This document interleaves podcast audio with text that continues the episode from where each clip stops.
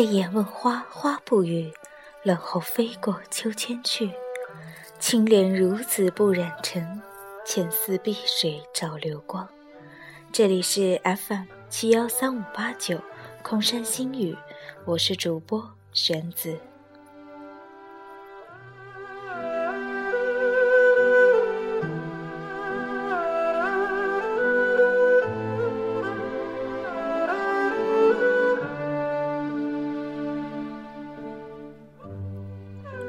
今天为大家带来的是来自贾梦影的《纳兰容若谁念西风独自凉》。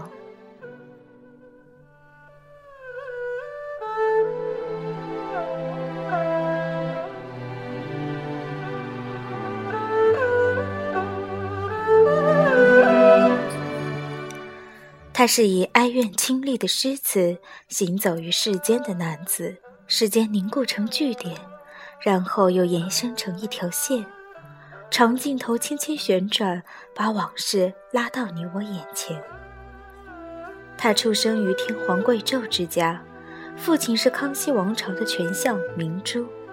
少年及第，二十二岁受进士，官至康熙皇帝身边的一等侍卫。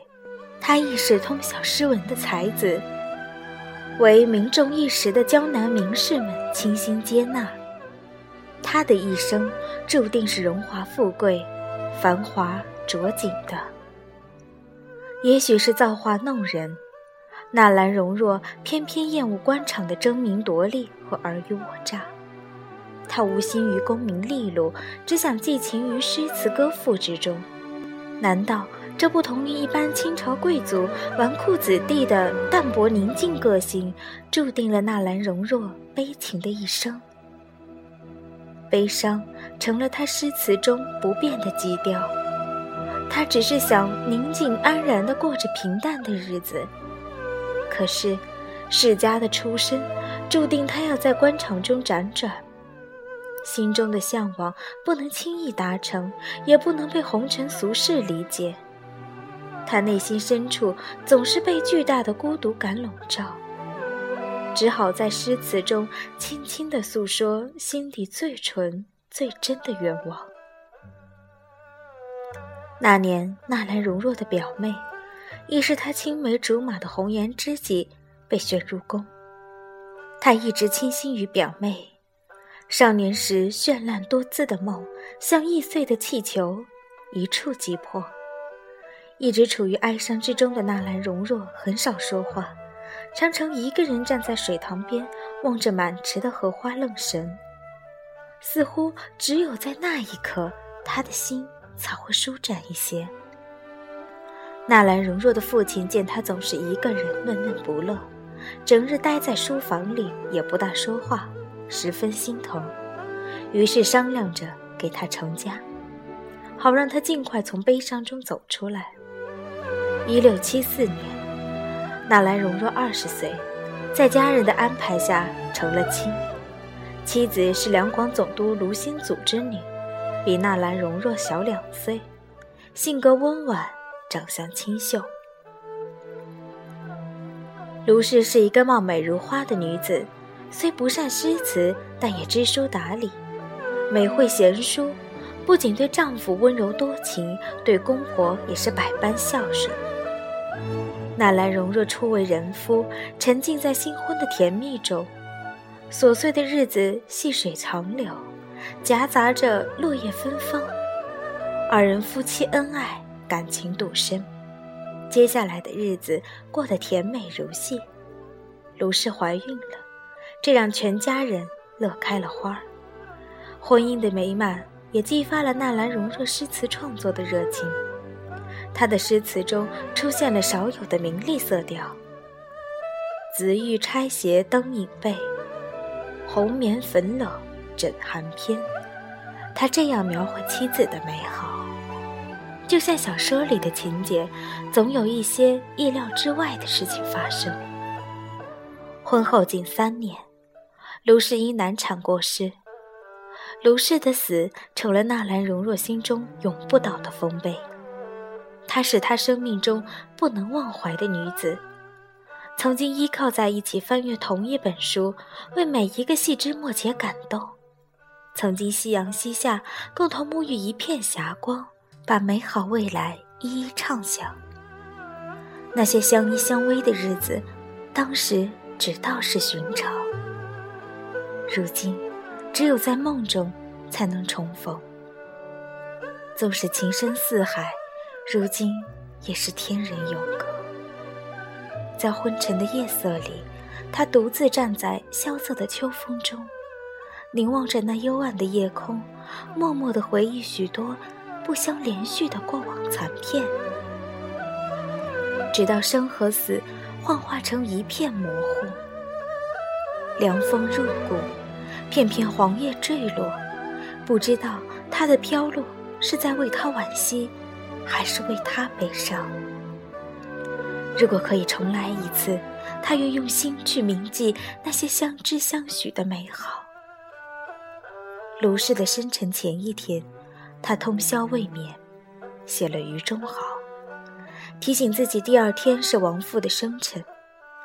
忌日，他又写《金缕曲》，王父忌日有感，一分一分的梳理甜丝蜜糖又毒如砒霜的过往。检点自己密密麻麻的忧伤，直到痛断肝肠。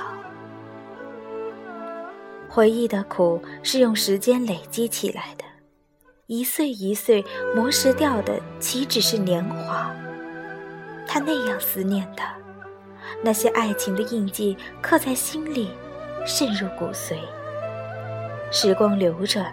他依旧记得他们之间的点滴，依旧能够清晰的忆起，当自己站在他身边时，心是用怎样的悸动旋律跳动。一片飘扬的纸灰里，他流不尽的是相思的泪。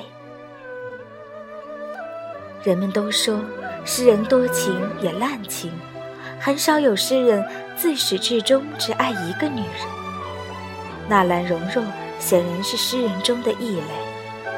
在往后的日子里，纳兰容若又续娶了关氏，还有严氏为侧，但再也没有爱情可言了，只为延续香火。尽管生命中的温暖一直都在他触手可及的地方，而他却一直拒绝路过。直到纳兰容若的好友在江南为他介绍了富有诗词才华的名妓。沈婉，他的文字惊艳，他欣赏他的才华。对一个写作的男子，能懂他文字的人，更容易走进他的内心。也许是纳兰容若在沈婉的身上又重新找到了最干净、最纯粹的梦想，他的内心开始融化在沈婉的一片柔情里。他们在一起谈诗论赋，描摹梦想。满心的欢喜，就像是沉迷于童话的孩子找到了故事中的彩色城堡。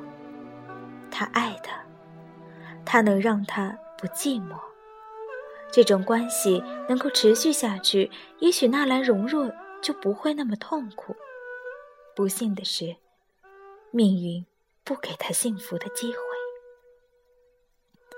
纳兰容若与沈婉之间有着太多的阻碍。他们的爱情受到了封建大家族的反对，在满汉不能通婚的律条面前，“爱情”两个字显得那样苍白无力。沈婉回归了江南，刚刚准备好奔赴新的生活，却被现实狠狠打碎，心中所有关于美好的期盼，犹如雨后的大片花朵，一夜之间全部盛开，然后匆匆凋落。纳兰容若再一次体会到了与挚爱人分开的痛苦。那些日子，他把自己封闭起来，整日不说一句话。他所写的诗词却色彩斑斓，每一字每一句都有梦中的那个人。一直没有说出对你的爱恋，因为我觉得我们还有大把大把的时间一起度过。谁知。自此只能两地相思，魂牵梦萦，一切都归寂于无声。是谁说，放开双手，全世界都是我的。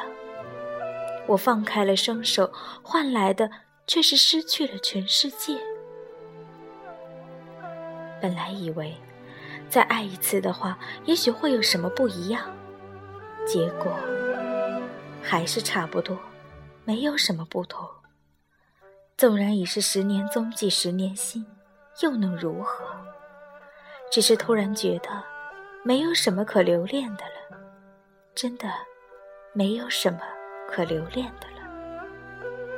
一年后，纳兰容若归去。史书记载，康熙二十四年暮春，纳兰抱病与好友一聚，最后一咏三叹，然后便一病不起。七日后，溘然长逝，终年三十一岁。再回首，斯人已去，只留下一个满怀悲伤的背影。惆怅，惆怅。无尽的惆怅。